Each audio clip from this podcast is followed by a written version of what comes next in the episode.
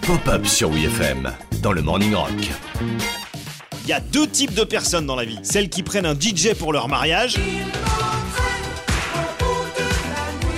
et celles qui composent la musique de leur propre mariage. Ah yes, ça c'est la musique du mariage de Joe Satriani, non? Y a pas un truc un peu moins ringard?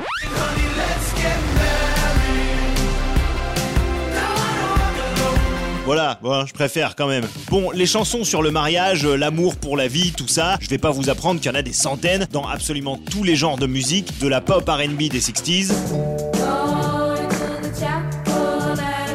jusqu'à notre héros à tous. Billy Idol. Mais bon, entre écrire des chansons sur le mariage et écrire des chansons pour son mariage, il y a un monde. En avril 1992, il y a 30 ans, le top modèle Iman Abdul Majid accepte la demande en mariage d'un certain David Bowie.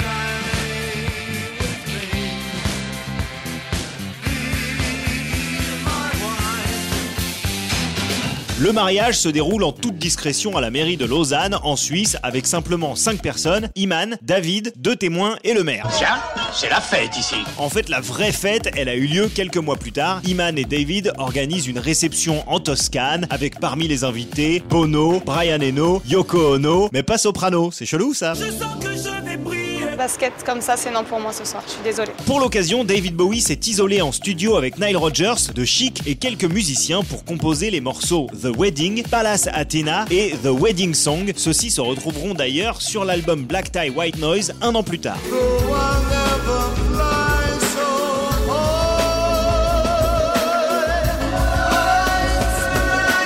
Iman Abdul Majid, désirez-vous prendre pour époux David Robert Jones, ici présent? Oh bah oui, hein